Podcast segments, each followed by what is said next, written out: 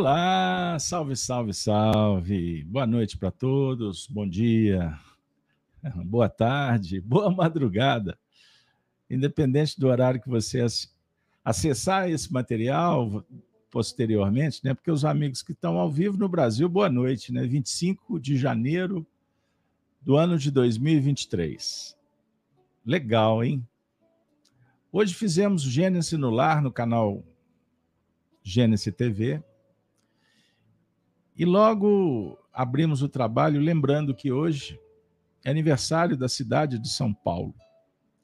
E novamente reverencio,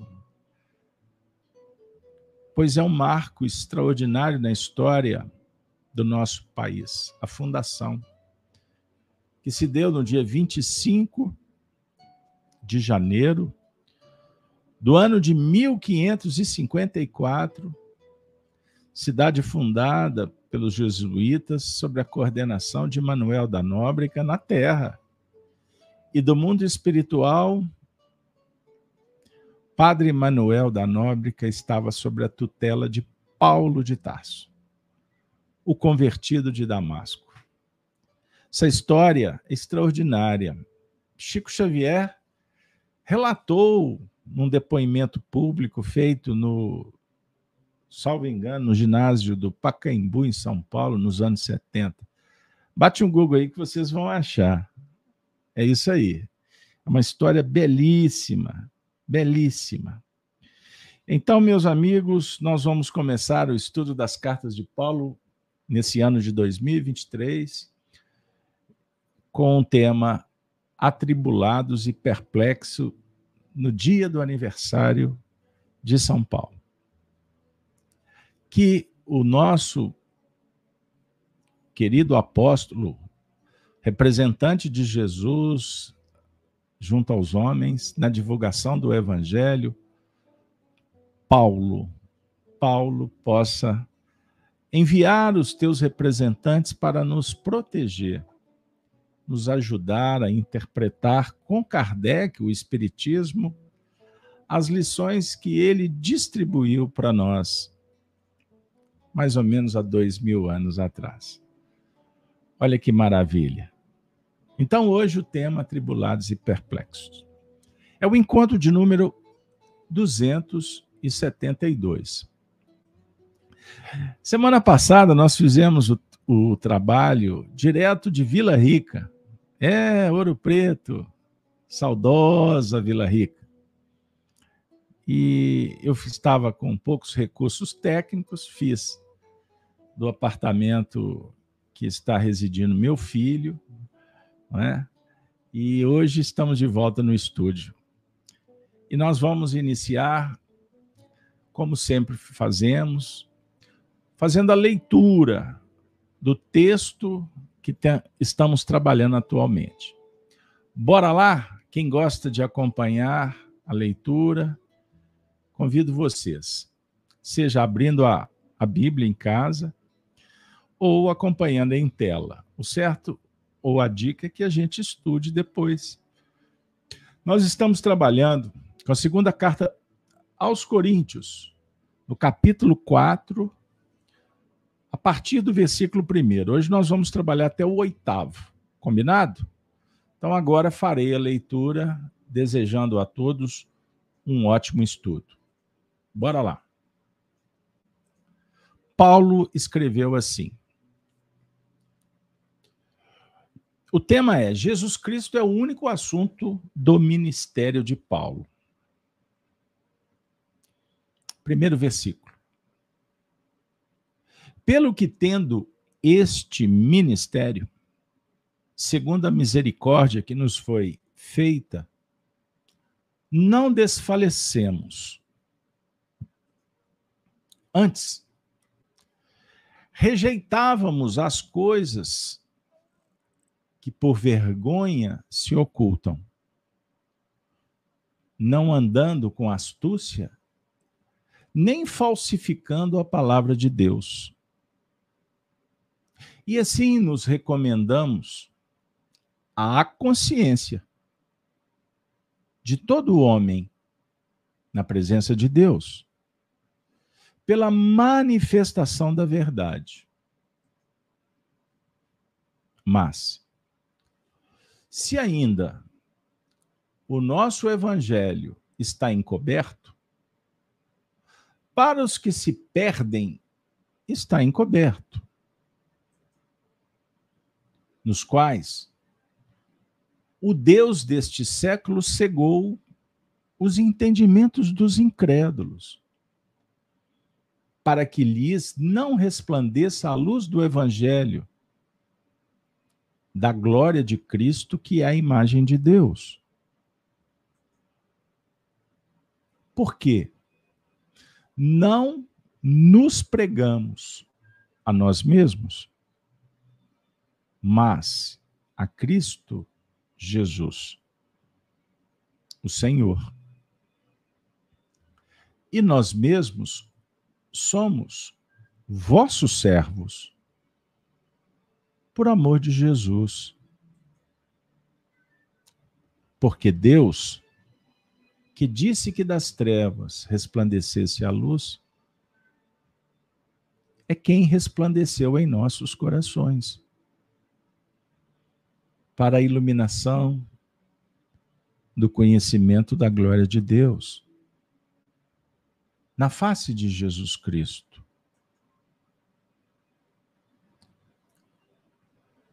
O versículo da semana passada. Temos, porém, este tesouro em vasos de barro,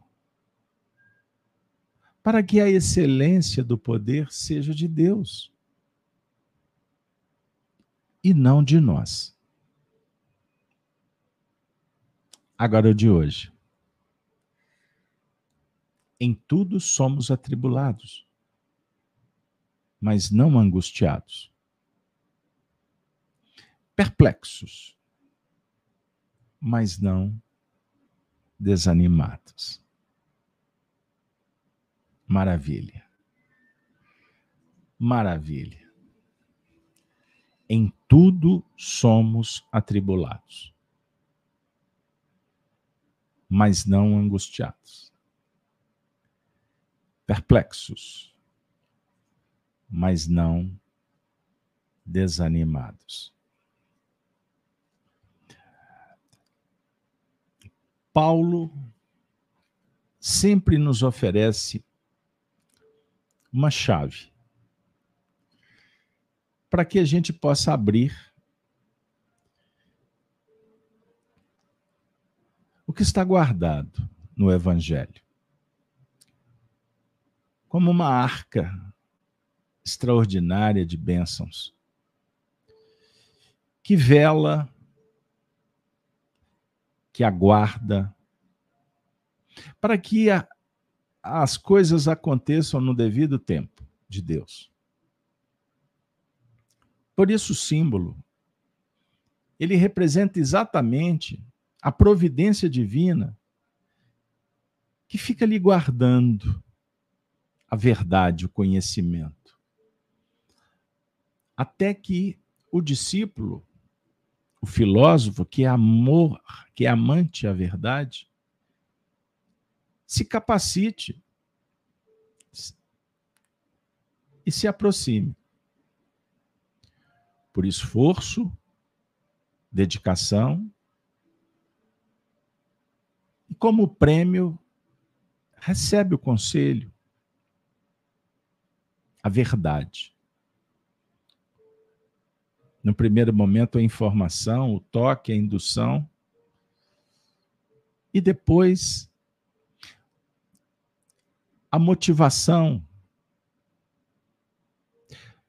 o amor, os sentimentos, auxilia para que a vontade possa operacionalizar no mergulho para que a revelação interior aconteça.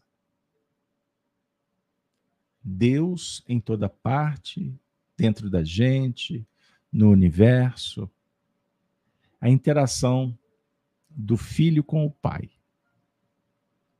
O pai criou e aguarda é o amor. Nós somos a essência desse amor. Que já era ou que já é suficiente para que sejamos felizes. Por que não somos? Porque não compreendemos. Porque não percebemos a magnitude divina do Senhor, que nos oferece tudo o que precisamos, mas que propõe que sejamos alunos dedicados, esforçados, para superar as inibições ampliar as percepções e, naturalmente, nos capacitarmos pela prática diuturna destes valores que estão sendo revelados. Paulo de Tarso nos oferece essa pérola. Uma vez que o texto, essa missiva que chegou para você, como foi endereçada para a comunidade cristã da cidade de Corinto. Chegou no momento preciso, na hora mais apropriada, para nos consolar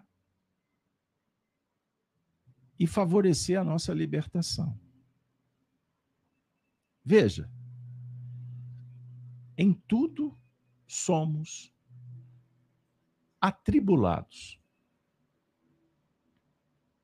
Em tudo somos atribulados. Pergunto para vocês. O texto, logo de, de início, o tema nos contou que Jesus Cristo é o único assunto do ministério de Paulo? É o único assunto. Vocês concordam? Que se é o único assunto, significa que Paulo estava determinado a trabalhar naquela única proposta? Focado, sem tergiversar, sem se perder, sem olhar para o lado, sem negociar atitude?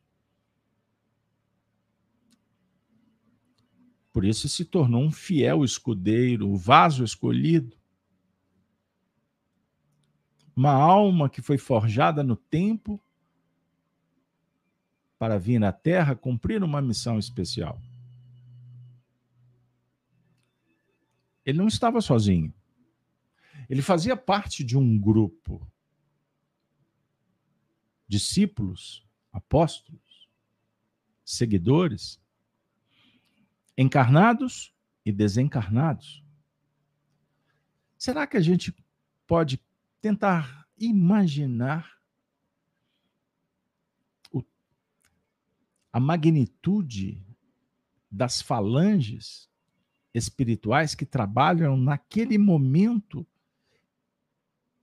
em que Jesus esteve na Terra?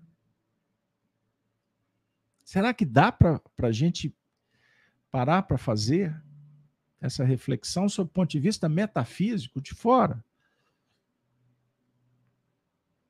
Daqui a pouco a gente volta para dentro. Mas imagine, a definir que a Terra, naquele momento, inaugurava o início de uma etapa extraordinária, milênios, no calendário superior, ou dentro de um entendimento humano, sem problema. A Terra seria guindada a uma outra faixa. A Terra chegaria numa condição de ser um mundo regenerado, preparando para o um mundo ditoso. Então, a chegada de Jesus é um grande marco é como se abrisse um grande portal e que passaríamos a transitar nestas dimensões mais elevadas. eu vi um companheiro espírita essa noite fazendo uma exposição sobre a transição e eu gostei muito. Ele usou a expressão uma rampa e não uma escada. Olha que, que maravilha. Então, nós vamos, como indivíduos e coletividade, subindo uma rampa. O planeta está, sob o ponto de vista moral, caminhando, subindo essa rampa. A definir que não tem salto. São processos evolutivos. E em determinados momentos, os indivíduos fazem suas escolhas. Mas existem no calendário divino uma determinada fração de tempo em que é caracterizada por uma vontade superior que está muito acima da escolha pessoal individual. Que maravilha. Então, quando Jesus esteve aqui, naquele momento abriu um portal.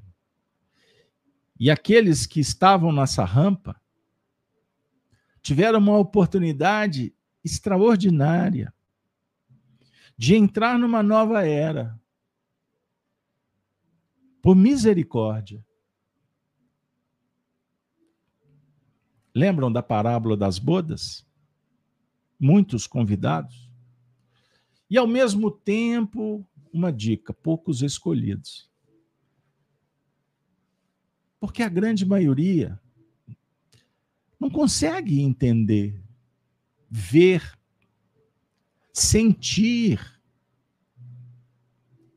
esses movimentos que não são bruscos, fazem parte de uma engrenagem evolutiva, mas que em dado momento se tornam mais punjantes. Compreendam isso. Paulo de Tarso fazia parte. A humanidade estava sendo brinda... estava sendo brindada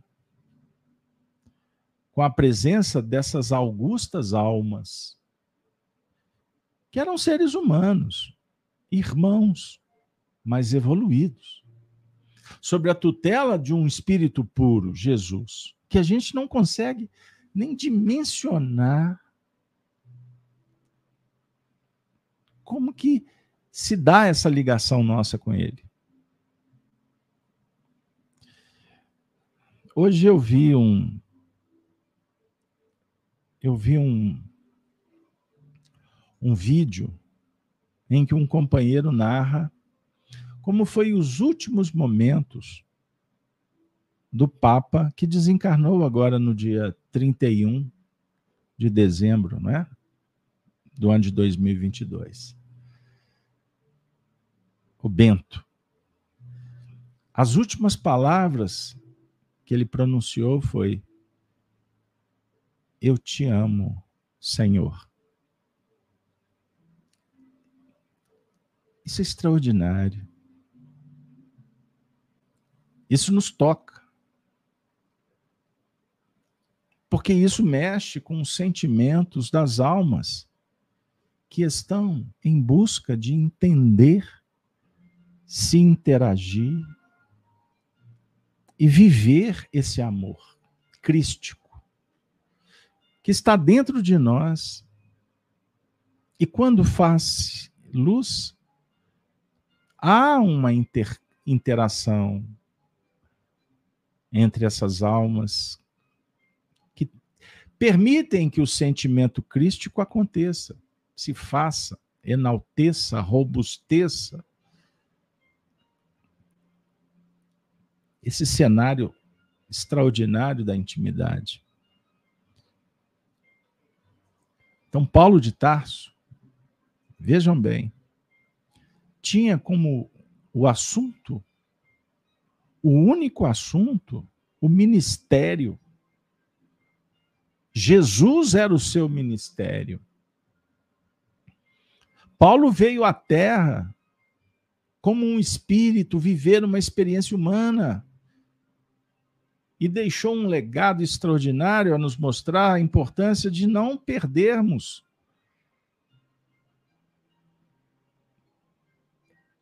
De não esquecermos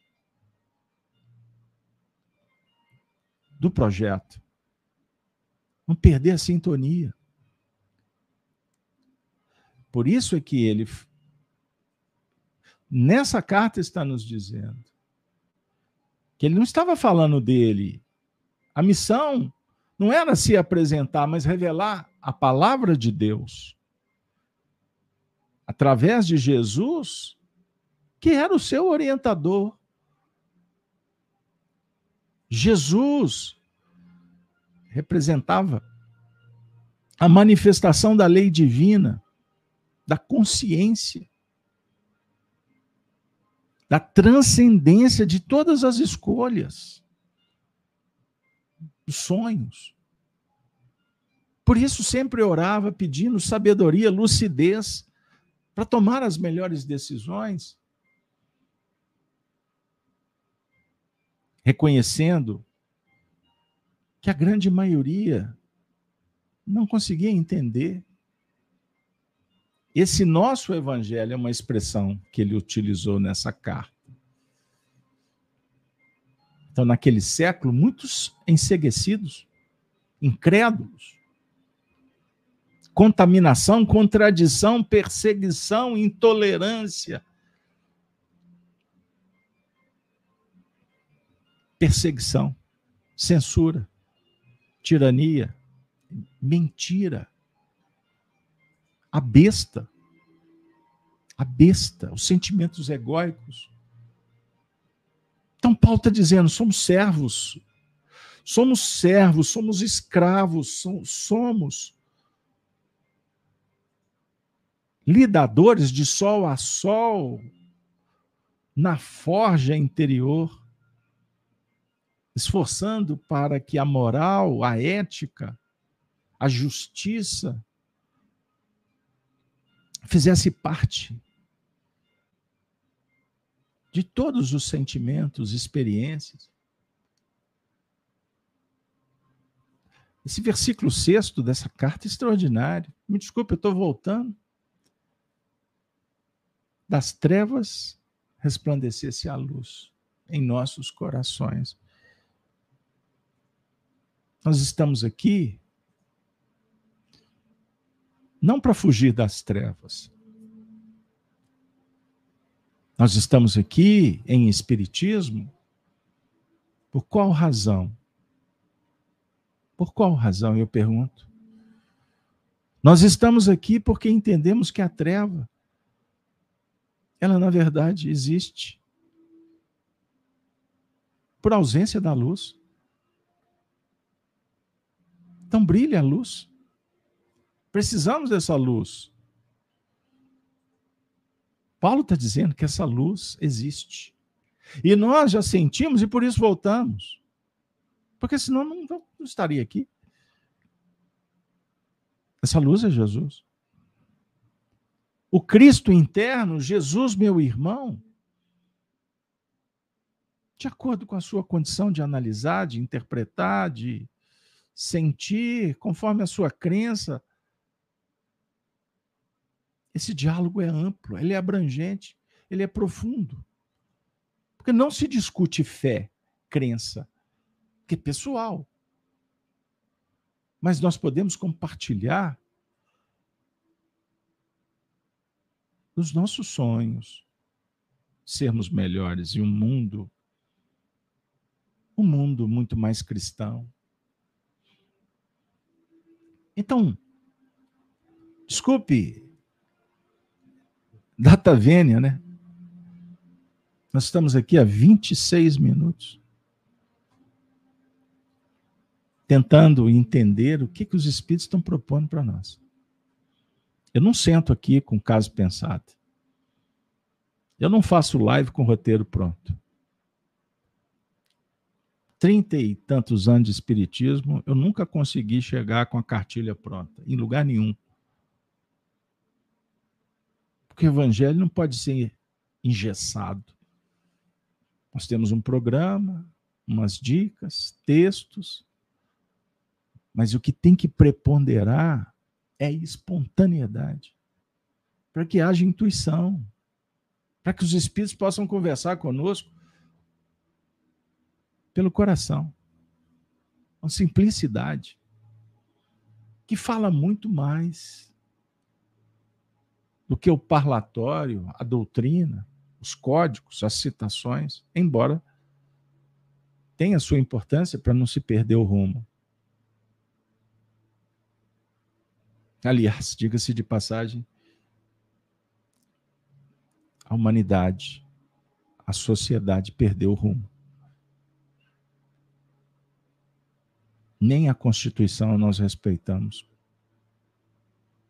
Perdeu-se credibilidade. Tudo isso. Nem os princípios morais, nem o código de ética das famílias. Esquecemos. Esquecemos quem somos?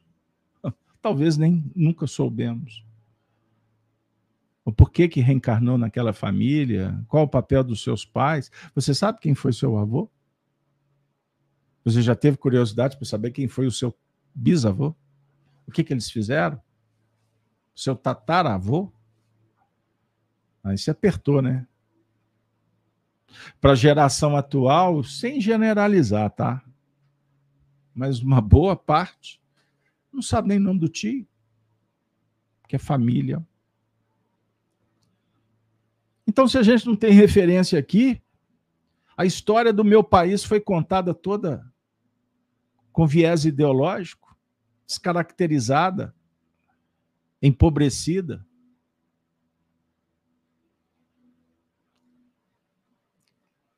Nós não sabemos de onde viemos. Qual é o herói? Quais são as referências que temos? Entendam isso. Por isso, o nosso assunto, o ministério de Paulo é Jesus. Porque se a gente for tergiversar por aí, a gente se perde. No mar de contradições, de mentiras, de falácias. Por isso os dramas, a falta de coerência. Por isso a mediunidade em todos os lugares e a total ausência de orientação. A depressão, a ansiedade, a angústia levando à mortandade, ao suicídio. A depressão, a obsessão. Entendam isso. O nosso papo, o setting terapêutico que o Evangelho proporciona, vem nos esclarecer que em tudo somos atribulados. Significa que você veio sofrer? Significa que a encarnação é um eterno pagamento de conta? O projeto é sofrer? O que, que vocês acham? Em tudo somos atribulados no que remonta a esse assunto. Qual? Evoluir conscientemente.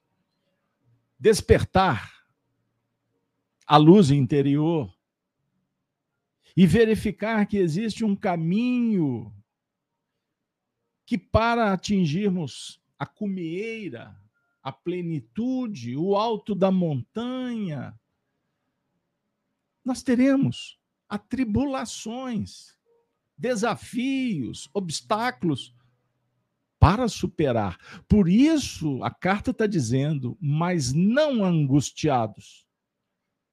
Porque não cabe a ilusão. Angústia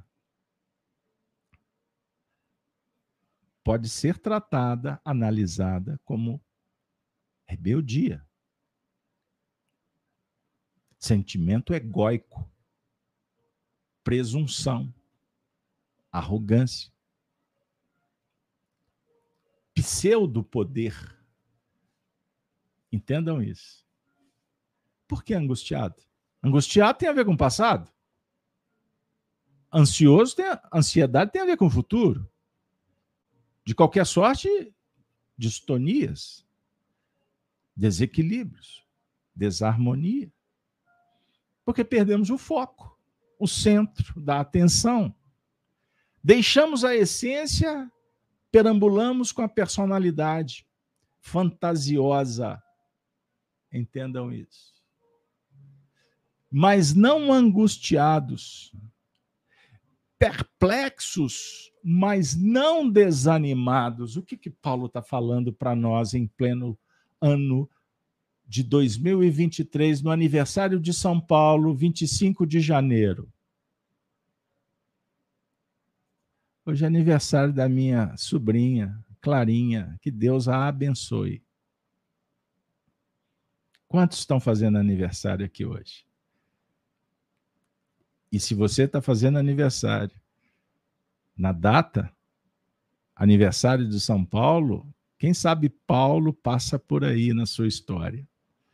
Só uma brincadeira. Entenda o que eu estou dizendo perplexos, mas não desanimados. Você anda aturdido? As notícias, o comportamento, causado perplexidade? Ou isso está acontecendo apenas com algumas pessoas? Não está acontecendo com você? Louvado seja. Significa que você já está dominando as suas emoções? que você não gasta o seu tempo olhando para um quadradinho cheio de luzes, com um controle remoto, trazendo o emburrecimento da sua inteligência ou descaracterizando o caráter. É, é complicando, contaminando. A ideia é essa mesmo. Destruindo a natureza. Destruindo o que deveria ser construção, imaginação, cocriação, o lúdico, o belo, a erudição, o bom livro, a boa história, a imaginação, bombardeando a sua imaginação com coisas boas. Não. Não é isso que esse quadradinho luminoso que tem aí na sua sala faz. O objetivo é, te, é manipular. Manipular com notícias com a indução à queda, ao sexismo, ao barateamento, à destruição dos valores, segregação, desagregação, desarmonia. Veja, em todos os territórios estamos vivendo um tempo em que o cristão, o dedicado trabalhador da espiritualidade, está aturdido, perplexo, atribulado. Percebam isso. Nós estamos aqui discutindo esse assunto que é extremamente sensível. E, ao mesmo tempo, transcendente. Então, para nos ajudar, o que, é que vocês acham de recebermos uma visita espiritual? Um professor magnânimo, gentil, citado nessa live. Manuel da Nóbrega. Opa, desculpa. Emmanuel. Que nos ofereceu um comentário extraordinário desse versículo. Está no livro Vinha de Luz, lição 102, que eu compartilho com vocês agora. Vamos juntos? Emmanuel trabalha o texto assim. Desde os primeiros tempos do Evangelho, os leais seguidores de Jesus conhecem tribulações e perplexidades. Por permanecerem na fé. Quando se reuniam em Jerusalém, recordando o Mestre nos serviços do reino divino, conheceram a lapidação, a tortura, o exílio e o confisco dos bens. Quando instituíram os trabalhos apostólicos de Roma, ensinando a verdade e o amor fraterno, foram confiados aos leões do circo aos espetáculos sangrentos e aos postes de martírio. Desde então, experimentam dolorosas surpresas em todas as partes do mundo. A idade medieval, envolvida em sombras, tentou desconhecer a missão do Cristo e acendeu-lhes fogueiras, conduzindo-os, além disso, a tormentos inesperados e desconhecidos através dos tribunais políticos e religiosos da Inquisição. E ainda hoje. Enquanto oram confiantes, exemplificando o amor evangélico, reparam o progresso dos ímpios e sofrem a dominação dos vaidosos de todos os matizes. Enquanto triunfam os maus e os indiferentes, nas facilidades terrestres, são eles relegados a dificuldades e tropeços, à frente das situações mais simples. Apesar da evolução inegável do direito no mundo, ainda são chamados a contas pelo bem que fazem e vigiados com rudeza, devido à verdade consoladora que ensinam.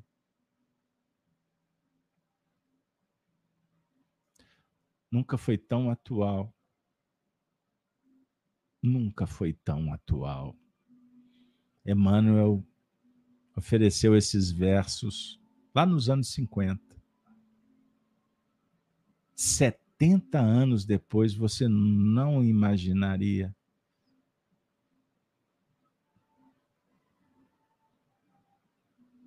que isso está acontecendo. E milhões de pessoas estão, inclusive, aplaudindo. Apesar da evolução do direito, das leis, ainda os cristãos são chamados às contas pelo bem que fazem e são vigiados com rudeza, rudeza, devido à verdade consoladora que ensinam.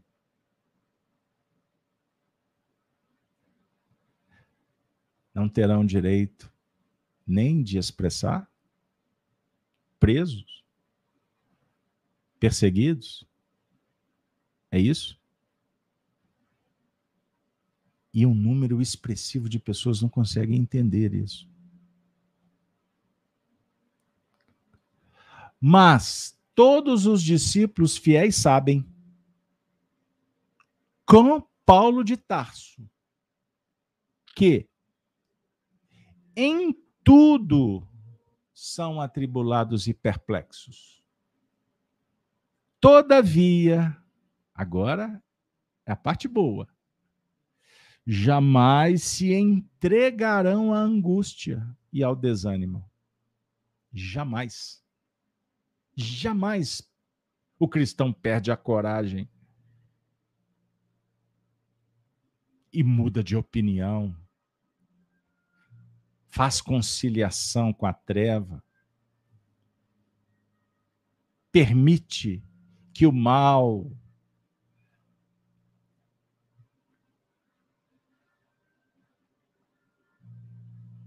invada, vasculhe, destrua. Sabe por quê? Continua Emmanuel.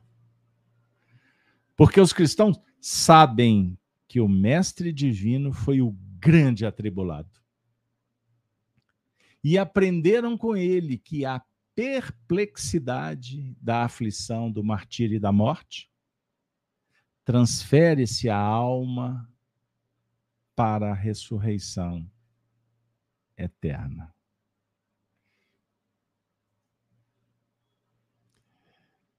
Pessoal, que maravilha. Esse texto chega numa hora tão oportuna em que vemos cristãos atribulados, perplexos, infelizmente, infelizmente, desanimados, angustiados desanimados, né?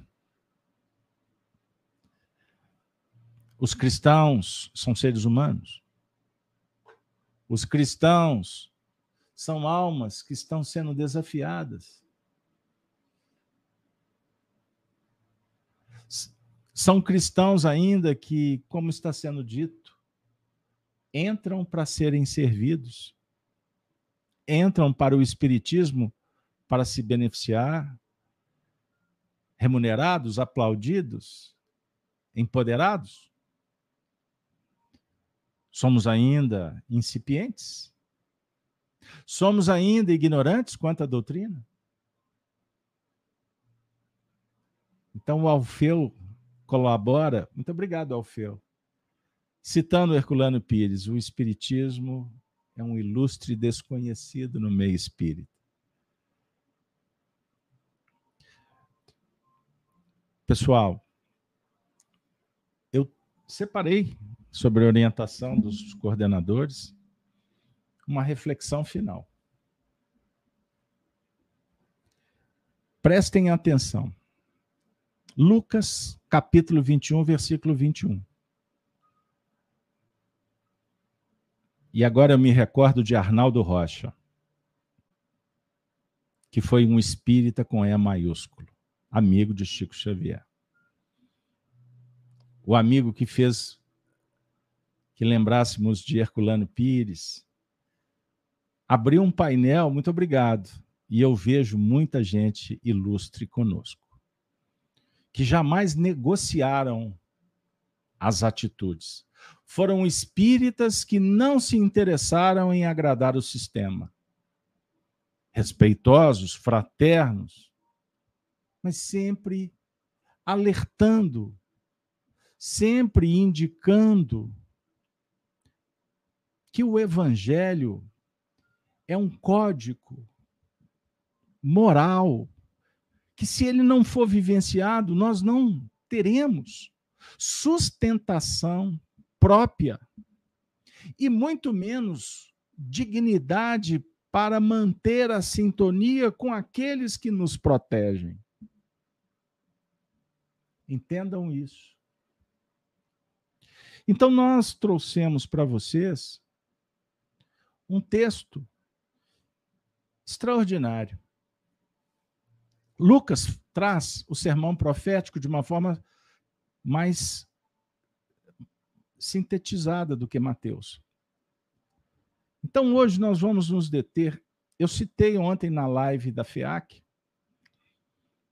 o capítulo 21 e vou trazer para vocês os versículo 20 e o 21.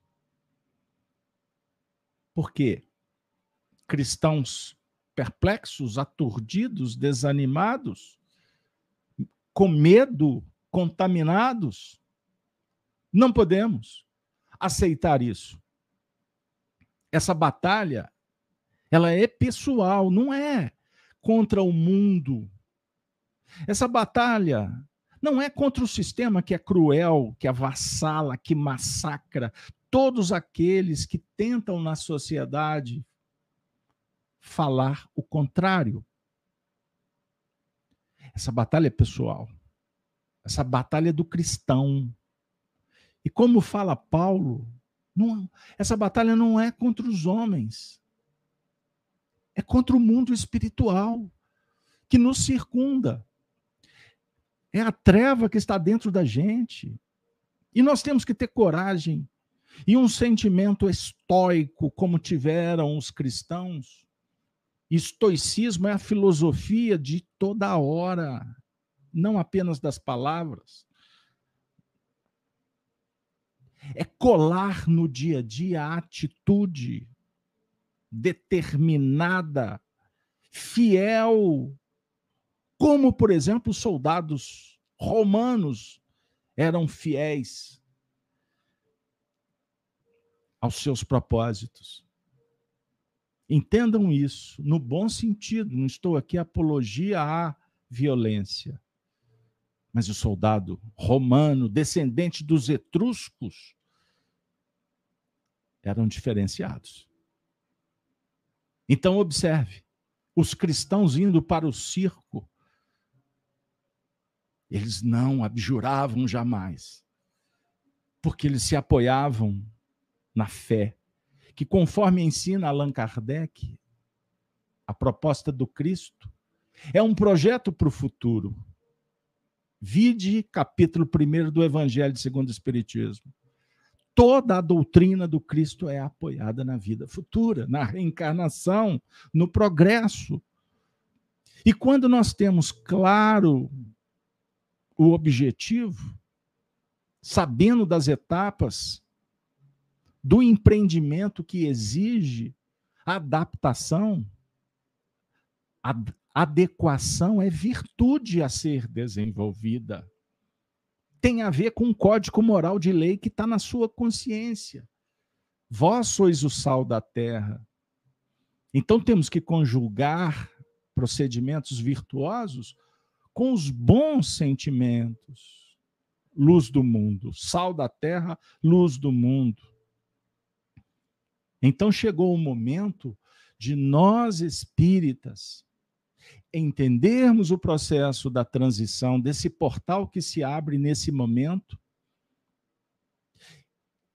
estudar a teoria, verificar que os processos não dão salto, são cíclicos, que existem momentos na humanidade que a intervenção divina auxilia de uma forma especial.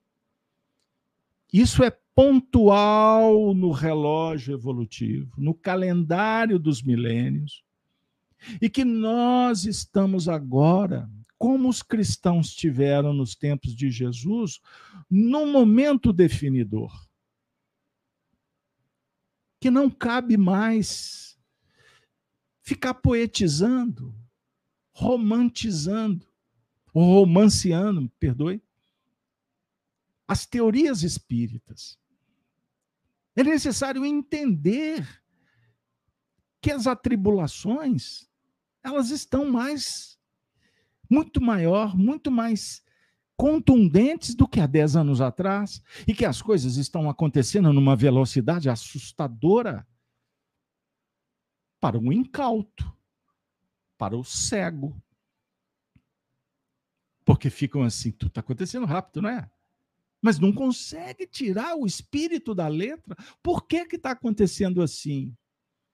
Por que, que os animais estão mais sensíveis? Veja-os. Perceba-os dentro de casa.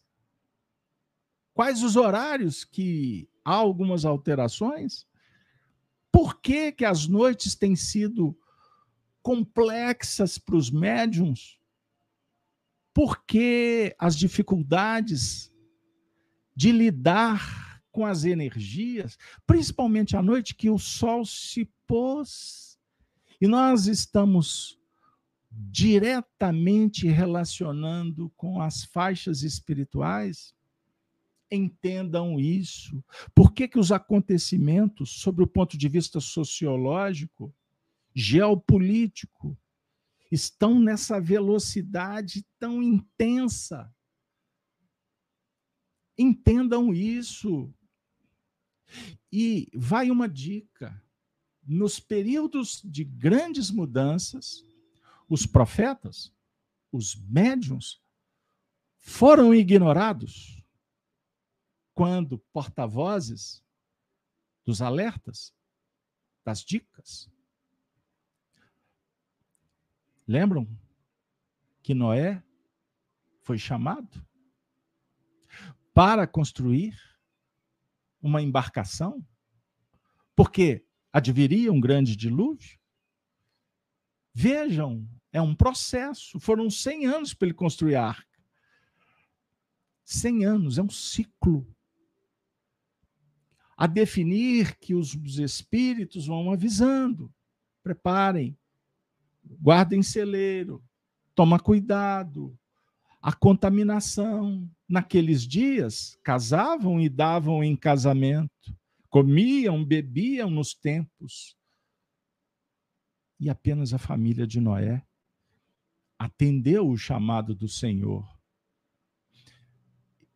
Estude o significado do nome Noé, que você terá muitos elementos para repousar depois da tribulação. Então agora, nós não estamos mais no tempo de brincar, de dançar na praça, de fingir que está tudo bem. Porque não está. O mundo espiritual, os bolsões, as regiões espirituais foram iluminadas. Significa que um grupo enorme de espíritos vem reencarnando para viver esse período que estamos passando por ele esse ciclo que tem uma marca histórica que nós estudamos aos sábados no Apocalipse. Uma marca que sugere um processo de transição muito importante. Vide Revolução Francesa. Há mais de 240 anos para desaguar nesse período agora.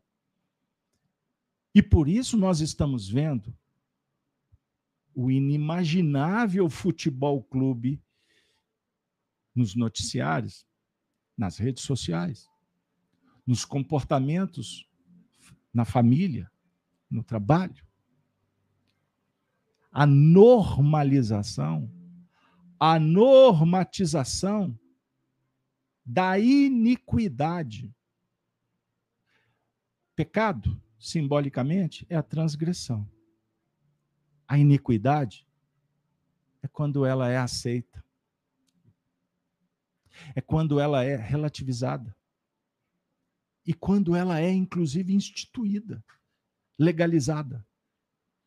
Não é isso que tu está vendo? Pedofilia? Não é isso que você está vendo? O sexismo? Não é isso que nós estamos deparando? Com a falta de fé? Não é isso que nós estamos vendo na juventude transviada? E quando você ouvir, ah, mas os jovens, a juventude sempre. Não, não, não, não. Eu não estou entrando nesse mérito. Porque o jovem tem a sua característica. A vontade, a volúpia, o vencer as barreiras. Não é disso que eu estou falando. Eu estou falando de gerações que vêm sendo contaminadas pela besta mentirosa do Apocalipse. E o preço chegou a hora de pagarmos. E pagar sob o ponto de vista coletivo. E bem-aventurado o indivíduo que está prestando atenção ou que está tentando entender o que a maioria dos homens não conseguem. Mas quando virdes Jerusalém cercada de exércitos, sabei então que é chegada a sua desolação. Jerusalém é a cidade santa. Jerusalém é o centro essencial da cultura, da filosofia judaica. Jerusalém representa, sob o ponto de vista íntimo, a casa das noções superiores. Vide livro No Mundo Maior, André Luiz Chico Xavier. Jerusalém representa a virtude, o sagrado, a celebração, o culto ao divino. Jerusalém representa os nossos sonhos. Jerusalém representa o código de leis que estão esculpidas na nossa consciência. Jerusalém representa o belo, o divino, a arte, a beleza, o estético superior.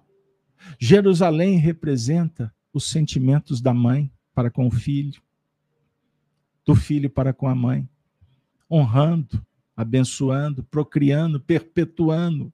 Jerusalém representa a família. Jerusalém representa a unidade, a unificação. Jerusalém representa a luz divina. Por isso, Cristo, Jesus, ali nasceu para a redenção do mundo. Então, quando virdes Jerusalém cercada, sitiada de exércitos, exércitos, combatentes que querem destruir Jerusalém, que querem, como propostas ideológicas, manifestar as trevas dentro do cenário dentro das próprias fortificações, como um presente de grego em Troia, prestem atenção que é chegada a sua desolação. Então, versículo 21. Os que estiverem na Judéia, fujam para os montes os que estiverem no meio da cidade saiam, e os que nos campos não entrem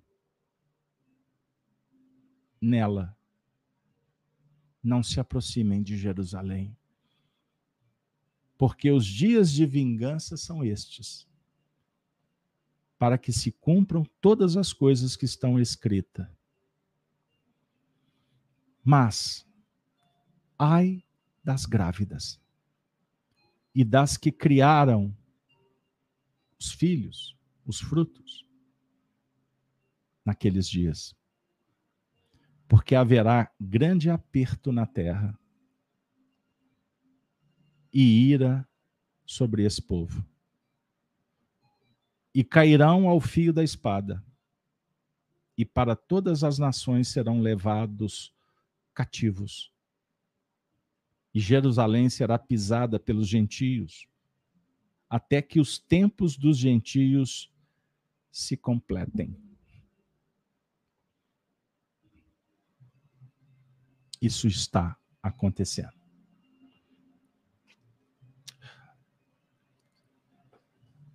Os cristãos devem saber disso. Se proteja. Não permita que a contaminação destrua os seus sonhos. Não tenha medo. Não retroceda. Não desista. Vá. Cumpra a sua missão. Nas menores tarefas que realizes, faça com amor, sabendo que Deus está com você todos os seus sentimentos, pensamentos. Deus te abençoa. E com essa confiança, que é fundamental, você vai atingir a culminância. Agora saiba, não tente seguir um caminho reto. Na montanha, o alpinista descobre os atalhos. Então ele encontra um caminho, porque ele precisa de energia para chegar lá na frente, lá no alto. Então ele para, ele se alimenta, ele se protege do frio, do calor, ele descansa as pernas, mas ele não desiste dos seus sonhos. E numa imagem atual, quando chega na, no cume, ele deixa ali uma marca, uma bandeira. Aqui eu estive. Volto, mas vou olhar para essa bandeira e vou recordar que aqui estive, que venci os meus próprios limites. Bem-aventurado aqueles que ouvirem o chamamento do Senhor. Previna-te, cuida-te, guarda em celeiro. Espere sempre o melhor, mas se prepare para o pior, sabendo que o pior é temporário, vai passar. Todas as crises, todos os problemas enfrentados pelos cristãos foram superados. E hoje eles fazem parte de uma pleiade de espíritos que nos auxiliam. Aqui eles estiveram, eles sabem dos perigos, eles venceram as dificuldades, superaram os limites, as doenças, as carências, a miséria, superaram as cadeias, a censura, porque sabiam que o Senhor é o Senhor dos exércitos. Exército das virtudes, da sabedoria, do amor e da paz. Pacifica-te.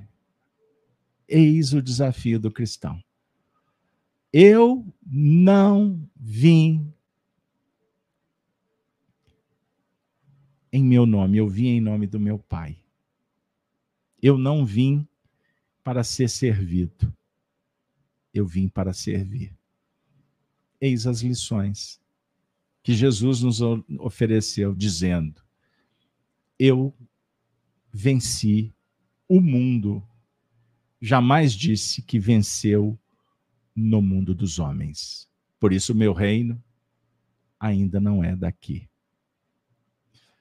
Lembra-te, Paulo de Tarso inspirou Manuel da Nóbrega para fundar a escola de Piratininga há 468 anos atrás.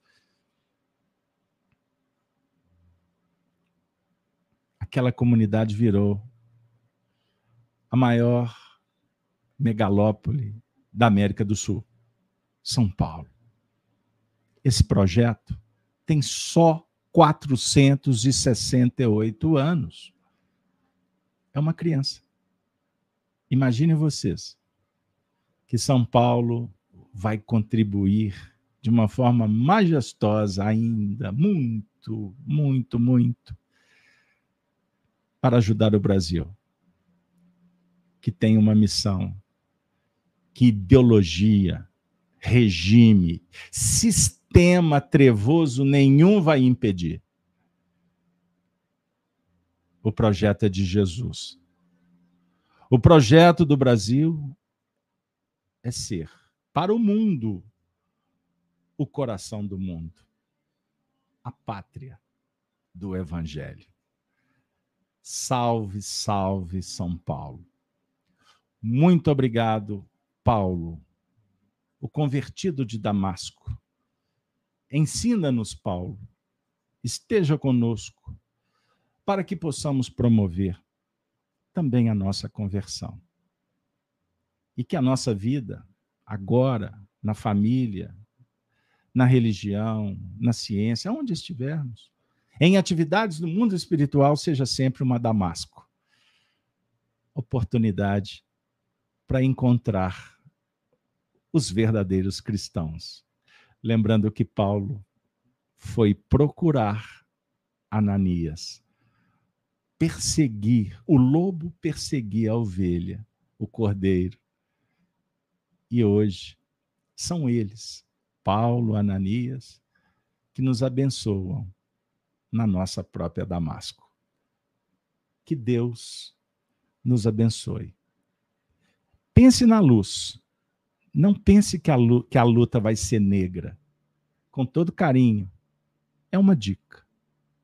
A luta será bendita. Porque o evangelho vai vencer. Entendam isso. Bem-aventurados aqueles que focarem a luz. Eis o nosso objetivo. Aprendendo. Como Abigail falou para Paulo no livro Paulo e Estevão. Qual é o projeto? Ama. Ama. Espera. Trabalha e perdoa sempre. Chegou a hora de dizer: Ave Cristo.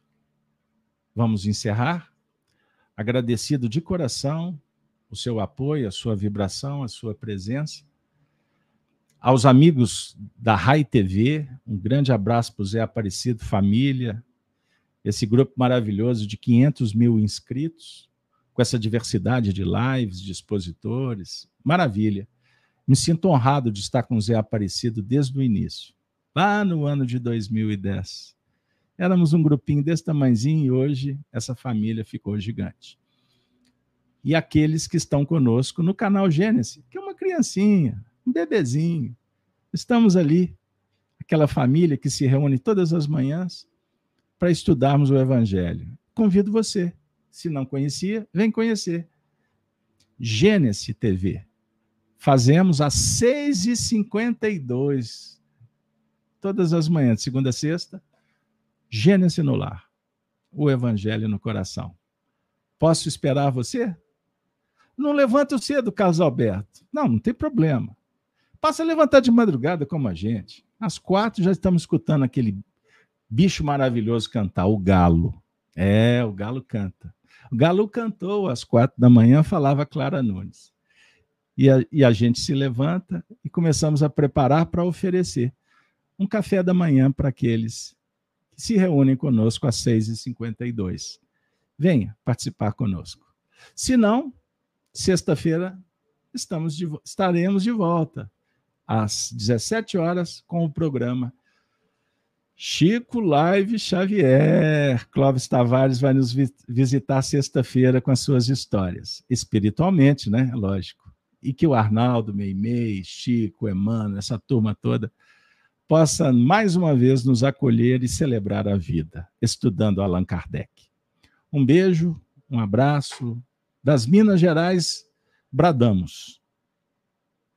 Ave Cristo. Liberdade. Mesmo que tardia. Liberdade sempre. Ave Cristo. Os que aspiram à glória de servir em teu nome, te glorificam e saúdam. Beijos.